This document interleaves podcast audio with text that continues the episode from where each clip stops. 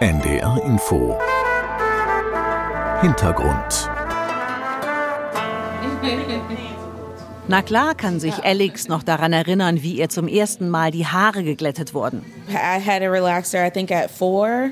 Mit vier Jahren hatte sie ihren ersten Relaxer, erzählt die junge Afroamerikanerin, während sie in einem Haarstudio in Silver Spring, nicht weit von Washington, D.C. sitzt. So war das eben. Growing up back in Vor nicht mal 10, 20 Jahren war das normal. Um deine Haare managen zu können, müssen sie glatt sein. Besonders wenn du kleinere Kinder hast und du sie schnell frisieren willst. Sie müssen zur Schule gehen und du möchtest, dass sie nett aussehen. Und Angela Walker, die Salonbesitzerin, ergänzt, We thought that straight hair looked more beautiful, and then we thought that our own hair was difficult. wir dachten, dass glattes Haar schöner aussah und dass unser eigenes Haar schwierig war, sagt Walker. Glattes Haar soll heißen das Haar weißer Frauen. Bei ihr wurde damals offenbar kein besonders starkes Mittel benutzt, erinnert sich Alex, aber es habe gebrannt. I didn't have like really harsh relaxers, I guess, but um, but yeah, it, it does burn. it does burn. Little girl with the pressing curl. 8, I got a Jerry curl. 13 and I got a relaxer. I was a source of so much laughter. So wie Sängerin India Arie machen Afroamerikanerinnen, wenn es um ihr Haar geht, unterschiedliche Phasen durch, freiwillig und unfreiwillig. Zu den brachialeren Methoden, die inzwischen aus der Mode sind, gehört Press and Curl. Das Haar wurde mit einem heißen Kamm glattgezogen, geölt oder gefettet und anschließend in Locken gelegt. Inzwischen gibt es dafür die Silk Press, eine flache Zange, die ebenfalls mit Hitze und mit leichten Ölen arbeitet. Der Style hält allerdings nur wenige Wochen.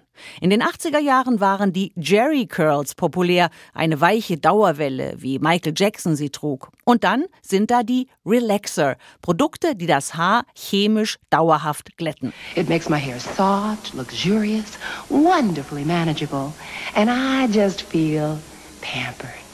Genau richtig für die berufstätige Frau mit dem vollen Terminplan. Und für die Kinder gab es eigene Spots mit Kinderstars.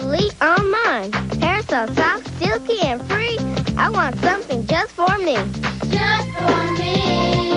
Doch inzwischen sind die Produkte in Verruf geraten, denn viele Inhaltsstoffe sind nicht nur unangenehm auf der Kopfhaut, sondern schlicht krebserregend, wie zuletzt eine Studie der Nationalen Gesundheitsinstitute der US-Regierung NIH belegt hat. Zum einen geht es um Formaldehyd, vor allem aber um Parabene und Phthalate. and they are hormonally active chemicals. Das sind hormonell aktive Chemikalien, die die Hormontätigkeit des Körpers beeinflussen und zu hormonell bedingten Ergebnissen führen können.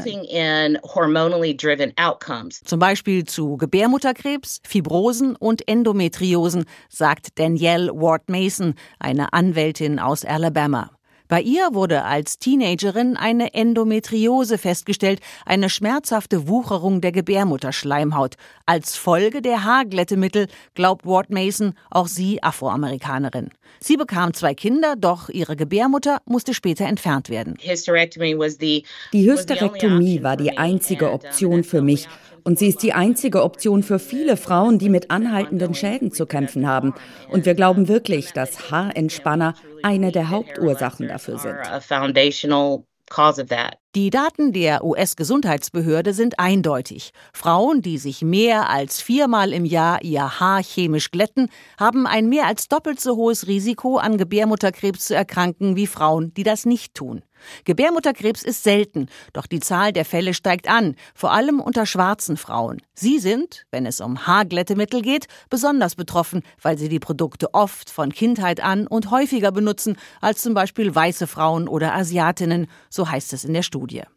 Danielle Ward Mason vertritt mit ihrer Kanzlei nach eigenen Angaben Tausende schwarzer Frauen, die große und kleine Kosmetikkonzerne, darunter Revlon und L'Oreal, verklagen. Big corporations, I Die großen Unternehmen sprechen nur die Sprache des Geldes. Und deshalb ist es ein to Ziel, ihre Aufmerksamkeit auf eine Entschädigung für das zu lenken, was diese Frauen durchgemacht haben. a goal. Und, sagt Ward Mason, um die nächste Generation schwarzer Mädchen vor Schaden zu bewahren.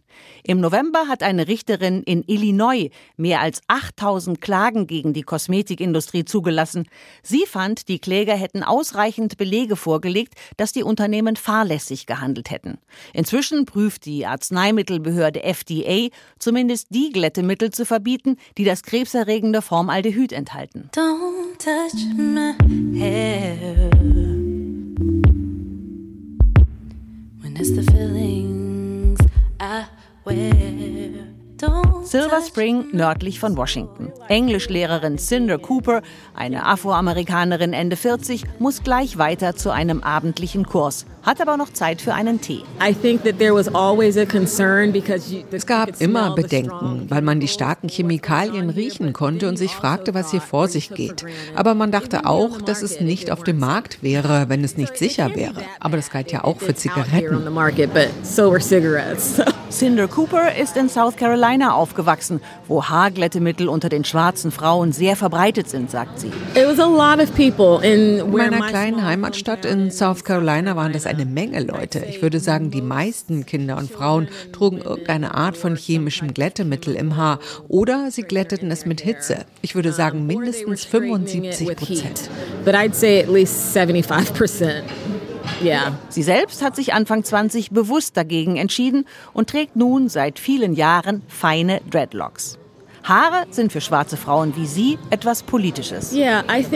Schwarze Frauen sind in diesem Land immer kritisiert worden. Ihre Schönheit, ihre Weiblichkeit. So, bist du wirklich eine Frau? Und so haben sie immer versucht, einem Standard gerecht zu werden, den sie nie erfüllen konnten. Denn dieser Standard war weiß. Sich gegen diese Norm zu entscheiden, auszubrechen, das Haar anders zu tragen, ist deshalb eine politische Entscheidung, sagt die Lehrerin. Black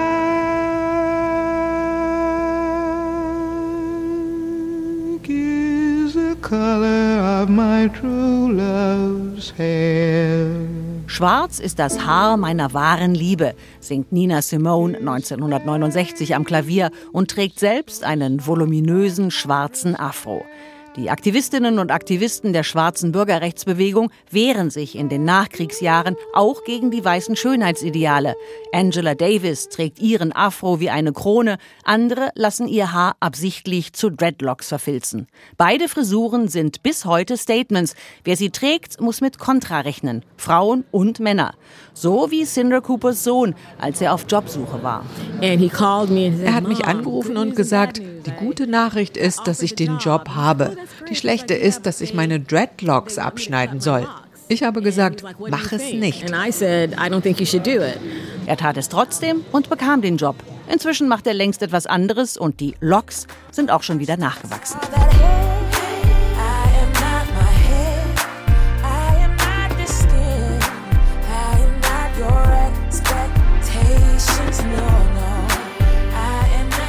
Dürfen Arbeitgeber das? Jemanden wegen einer Haartracht nicht einstellen? Vor zwei Jahren verabschiedete das US-Abgeordnetenhaus den Crown Act. Ein Gesetz, das die Diskriminierung aufgrund von Frisuren und Haarstruktur verbietet.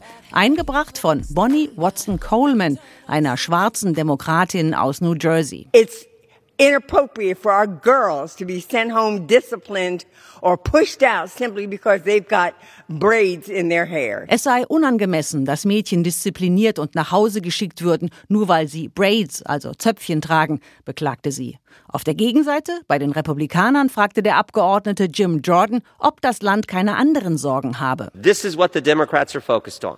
14 months of chaos 14 Monate Chaos, damit meinte er die Regierung von Joe Biden, und wir verabschieden ein Gesetz über Haare. Dass der Crown Act irgendetwas bewirkt, bezweifeln Frauen wie die Lehrerin Cinder Cooper. Er wird die Herzen und Köpfe nicht verändern, glaubt sie. Eine gute Idee, die in der Praxis schwer gesetzlich zu regeln ist. I don't think the Crown Act will change hearts and minds. Um, in theory, it seems like a good idea, but in practice, I think it's going to be hard to legislate. I rock rough and stuff with my Afro puffs. Rock on what your man say. I rock rough and stuff with my Afro puffs. Rock on what your man say. Schwarzes Haar Black Hair ist einzigartig, sagt Angela Walker, Betreiberin zweier Haarstudios in Silver Spring nördlich von Washington DC. Es trotzt der Schwerkraft, sagt sie. As opposed to hair, you know, growing out and down, our hair literally literally grows up. Anderes Haar wächst nach außen und nach unten, sagt die Friseurin. Unser Haar wächst nach oben. Selbst Haar, das nicht sehr dicht ist, kann deshalb immer noch sehr voluminös wirken. Auch Angela Walker, eine selbstbewusste, geschäftstüchtige junge Frau, hat als Kind erlebt, wie ihr die Haare chemisch geglättet wurden. An der Uni beschäftigte sie sich intensiver mit der Geschichte der Afroamerikaner und begriff, der einzige Grund, warum ich meine Haare geglättet habe, war, um wie etwas auszusehen, das ich nicht war. Und so habe ich während des Unterrichts die Entscheidung getroffen, mein glattes Haar abzuschneiden. Seither ist ihre Lieblingsfrisur ein Afro. Der voluminöse, runde, fluffige Schopf ist leicht zu pflegen, sagt sie. Waschen und regelmäßig entwirren mit einem groben Kamm. Im Moment allerdings trägt sie Corn Rose. Auch das eine populäre Frisur. Die Haare werden eng an der Kopfhaut zu kleinen Zöpfen geflochten und gerne mit Extensions verlängert. In der Welt der Haarstudios sind Angelas Läden unter dem Stichwort Natural Hair, natürliches Haar, zu finden.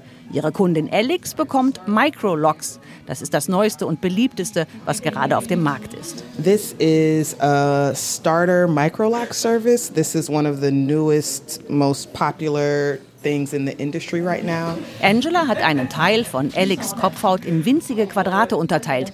Auf jedem Quadrat werden die Haarsträhnen zunächst geflochten und dann in Strähnen verdreht.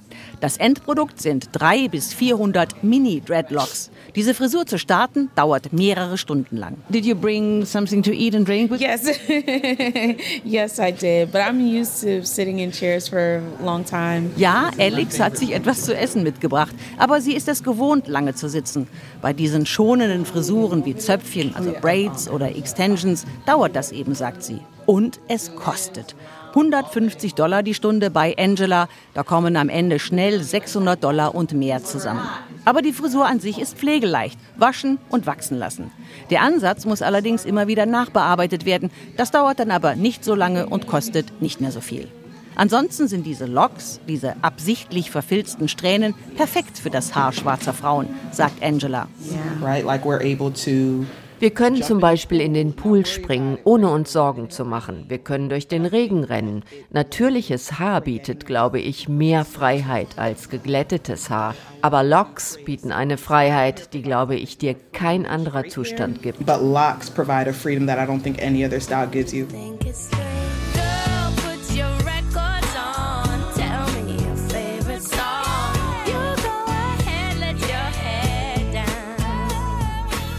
Danielle Ward Mason, die Anwältin aus Alabama, kämpft dafür, dass Produkte, wenn sie auf den Markt kommen, auch sicher sind. Und sie will, dass Frauen ihr Haar so tragen können, wie sie wollen. Mal hochgesteckt als Knoten, mal lockig, wie auch immer. Das Schöne sei doch, sagt sie, die Wahl zu haben. It's about being able to wear your hair in a bun one day, wear it frizzy and curly the next. You know, the, the beauty of it is having the options.